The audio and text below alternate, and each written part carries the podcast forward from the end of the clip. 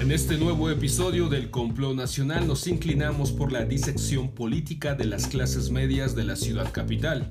Ofrecemos la hipótesis de la ciudadanía libertaria, típico producto cultural del neoliberalismo. Un tipo de ciudadanía que aboga por un Estado mínimo y que se construye configurando a los individuos con base en una agenda de vida estrictamente de carácter económico y realizamos un recuento de algunos por qué se han vuelto relevantes las clases medias en el debate nacional. Las voces habituales de Miguel Ángel Mata y Fernando Beltrán Nieves son las voces que participan en este nuevo episodio del complot nacional. Nacional. nacional.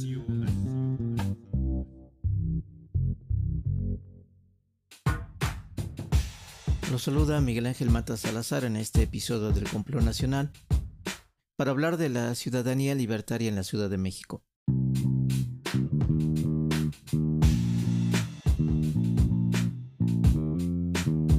La pasada elección y el triunfo nueve alcaldías de la Ciudad de México a manos de la coalición conservadora del Frankenstein electoral PRI-PAN-PRD abrió el debate sobre el voto de la clase media frente al progresismo de la 4T. Este triunfo electoral conservador es la expresión del ciudadano libertario, un tipo de ciudadanía que aboga por un Estado mínimo y que se construye configurando a los individuos en base a una agenda de vida estrictamente de carácter económico, un comportamiento que puede asentarse indistintamente en las clases altas, medias y bajas, colocando las medidas cuantitativas del ingreso como un elemento secundario para entender el sentido del voto.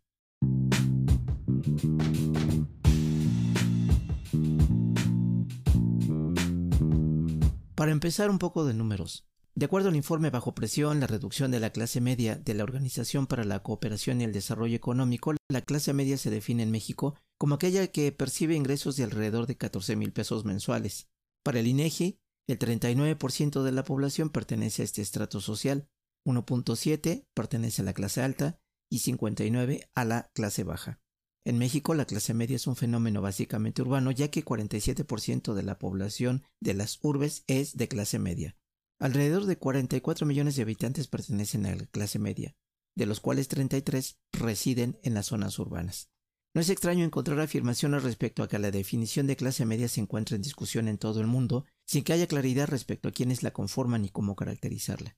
En este panorama incluso se llega a afirmar en diversas encuestas la presencia de personas de altos ingresos que no identifican su pertenencia al sector de los ricos y afirman ser de clase media de manera similar a los pobres que se reconocen antes que como pobres como parte de la clase media. Creo que es necesario pensar la clase media más allá de los criterios de ingreso con la que se suele caracterizar.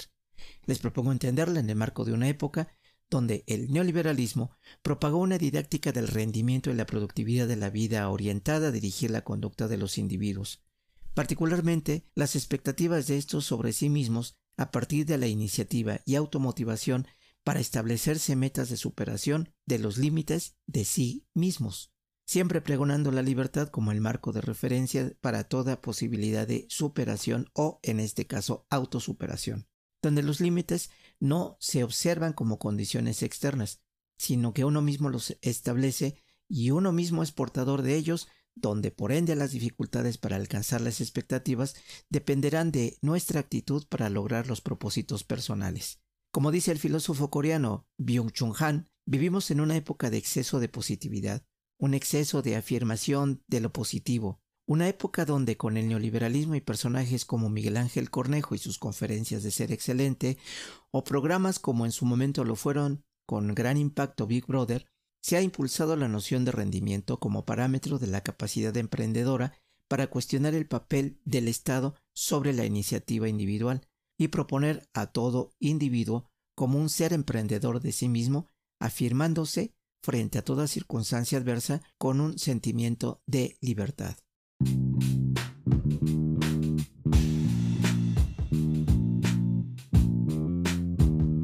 En México hace unos años el sector empresarial emprendió una campaña todos somos Pepe y Toño, en la cual se condensó la aspiración cultural neoliberal. Hacer de todo individuo un emprendedor exitoso en base a una agenda de vida estrictamente de carácter económico para convertirlo en un sujeto de rendimiento, o digamos, sujetar a cada individuo al rendimiento y donde todo se debe poder so pena de que quien no logre sus metas se autoproclame fracasado. En el plano político esto se acompaña del surgimiento de la ciudadanía libertaria, de ciudadanos que proponen su existencia al margen de la sociedad política, donde el ciudadano se piensa y vive como un cliente que demanda satisfactores a diversas agrupaciones siempre de particulares con una perspectiva empresarial, agrupaciones que surgen precisamente por la voluntad de los individuos para su protección y para vender diversos servicios en el mercado, operando como agencias de protección para ejercicio de derechos que se consideran naturales, tales como la propiedad, la libertad y la vida, pero siempre tomando distancia de la política. Bajo esta idea el ciudadano se piensa como un individuo que se presenta como un fin en sí mismo, de ahí que este ciudadano considere a la libertad como la propiedad más importante, la cual ha de mantenerse ajena de toda intromisión o en su caso, dicha intromisión habrá de ser mínima en tanto que es una violación a los derechos de la persona. Por ello, para estos ciudadanos el Estado debe limitarse a brindar protección contra la violencia, el robo, el fraude y obligar al cumplimiento de contratos.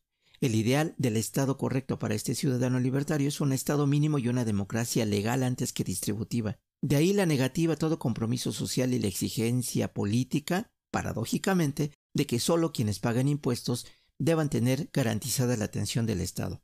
Quienes no pagan impuestos ya de plano ni siquiera la vida los merece. ¿Les suena bastante familiar el tema? Solo basta recordar los memes en las redes digitales luego de la elección, presentando a la Ciudad de México dividida entre quienes pagan impuestos en las alcaldías ganadas por la coalición de Claudio X González y entre quienes reciben subsidios en las alcaldías que perdió esta coalición.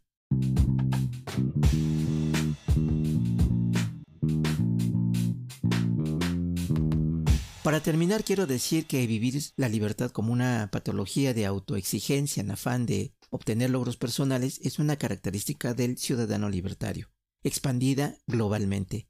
De acuerdo a la Organización Mundial de la Salud, hacia el año 2015, 322 millones de personas en todo el mundo padecieron depresión y 800.000 se suicidan cada año. En 2015, 250 millones de personas padecían algún tipo de fobia o ataques de pánico, no siempre ligadas al avance de gobiernos progresistas en América Latina, pero podríamos suponerlo. Este es solo uno de los costos de ser un ciudadano libertario. Otros los observamos en la ciudad de los chilangos en la medida que el modelo económico neoliberal mide nuestras vidas por los logros económicos y traza estos logros por la ruta del aislamiento individual en un horizonte de incertidumbre y temor ante la vida individual y colectiva. Más de 35 años de cultivo de autoexigencia de éxito y de una sociedad desmembrada por contratos mercantiles ha producido ciudadanos libertarios en las clases altas, medias y bajas. El neoliberalismo no es solo una política económica, es un modo de vida, un código de comportamiento asentado en nuestra vida cotidiana y el sentido común, y hasta un referente de ejercicio cotidiano de la discriminación hacia los no exitosos ante la desigualdad y las violencias materiales y simbólicas, pues en el afán de los logros personales, la vida se ha convertido en un amplio campo de batalla. ¿Hasta qué punto albergamos cada uno de nosotros un ciudadano libertario? Gracias por escucharme y hasta la próxima.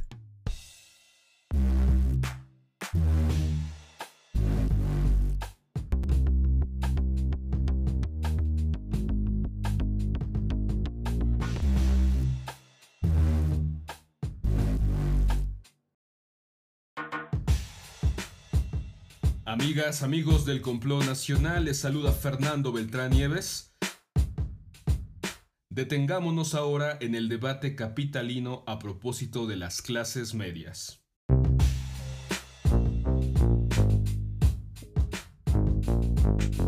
¿De dónde salió el repentino interés por descifrar, clasificar o desmembrar el tipo de espécimen político que son las clases medias de la ciudad capital?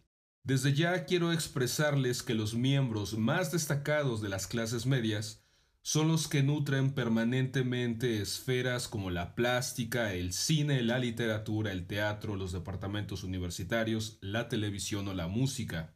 No son, como puede apreciarse, miembros de preocupaciones insignificantes y sus retos y dilemas son potentes retos y dilemas. Este nuevo impulso a propósito de las clases medias, por lo demás, dio una bocanada de aire fresco a la narrativa dominante del pueblo, que es bueno, sabio y chambeador, y que le sale todo bien.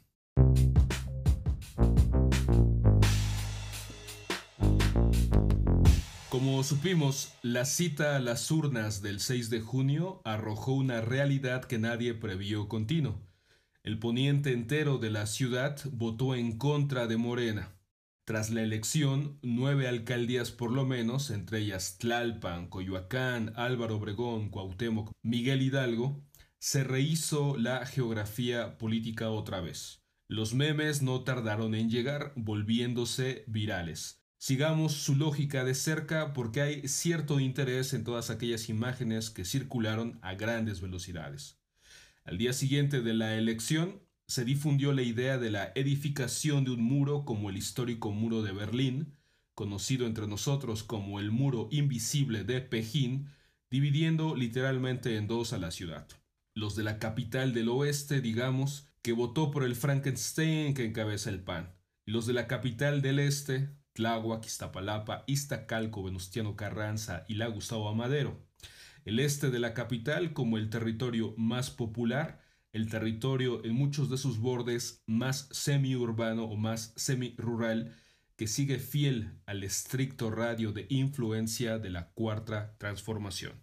En su simplificación extrema emergieron dos polos de la ciudad, la del oeste, fresa fifí, pequeño burguesa, que votó a la derecha, decíamos, cuyo cuartel general se alza en la Benito Juárez, y la del este, el rostro del pueblo en su estado químicamente puro, al que le arrebataron sin embargo el lazo directo con el epicentro nacional fijado en la Cuauhtémoc, en Palacio Nacional. Este desfase, esta derrota, redimensiona la orientación política de las clases medias.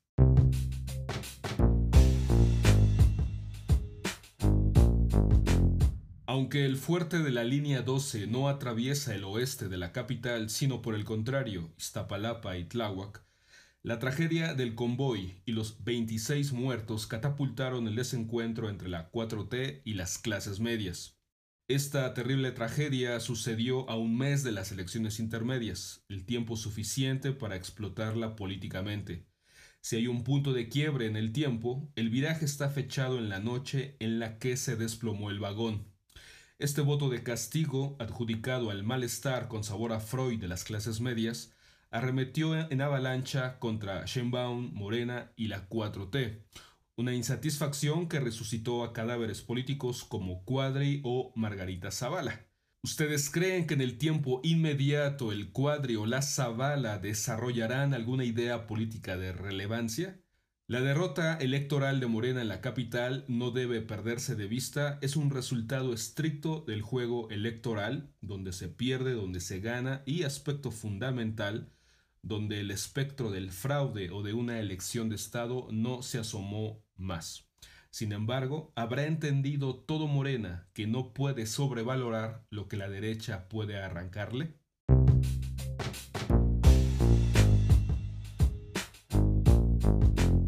López Obrador después la conceptualizó a la clase media de aspiracionista, aderezada de un individualismo en grado sumo y fácil blanco de la propaganda política de la derecha que un día dispara con todo y el otro también. Aunque el elenco es plausible, es extraño el primer calificativo. No me convence, porque todos gozamos de legítimas aspiraciones. Son sueños que, por menores o superfluos que sean, muchas veces nos impulsan a la acción personal como colectiva. Es insuficiente para mi gusto definir a cualquier clase social y particularmente a la clase media por medio de sus aspiraciones, ridículas o no. Si viajan este año a Europa del Este o al Caribe, si compran o rentan la casa veraniega, si endurecen o flexibilizan la dieta vegana o si cambian los almohadones de la sala de estar. ¿Son las clases medias el gran reto político para la 4T? Todo indica que se están convirtiendo en un hueso difícil de roer, con una crisis global de por medio que ha significado la disminución de la suma de los ingresos mensuales y de todo sabido de los riesgos que persisten todavía con el nuevo virus, las clases medias no encuentran cobijo en la 4T, no habla su lenguaje, se declaran huérfanas, y no están dispuestas por su parte a seguir respaldando los objetivos morenistas nacionales que se han decantado siempre por los pobres. El voto político de las clases medias no definió la orientación política nacional, pero sí lo hizo en la ciudad capital y puede volver a repetir la dosis para 2024. Una distopía vuelta a realidad que la Ciudad de México caiga toda en las garras del PRIAN. La capital no es cualquier zona franca, es el corazón del país, muchas veces hiperconectado en extrema actividad con los dos hemisferios de la red neuronal del país.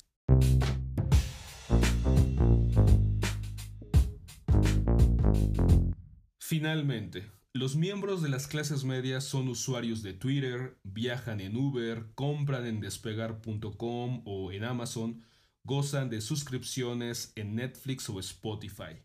Quizás sean lectores también del Reforma o el Universal. Será un desatino imperdonable que la 4T no dirija esfuerzos a la de ya en traducir sus objetivos nacionales en las coordenadas de existencia social en las que se mueven los miembros de las clases medias. La pregunta es si podrá conseguirlo.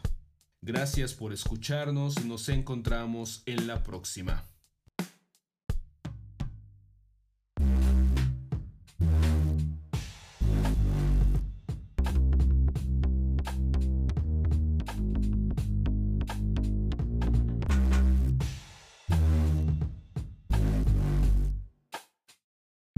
Llegado así al término de este episodio. Ahora puedes contactarnos en Instagram siguiendo al Complot Nacional o en Facebook, la página del Complot Nacional. No olvides suscribirte a nuestra frecuencia sonora en Apple Podcasts o en Spotify o donde sea que escuches tus podcasts. A nombre de las voces que hicieron posible este programa, gracias por dejarnos entrar hasta la intimidad de sus oídos. Nos escuchamos pronto, muy pronto, en el siguiente complot.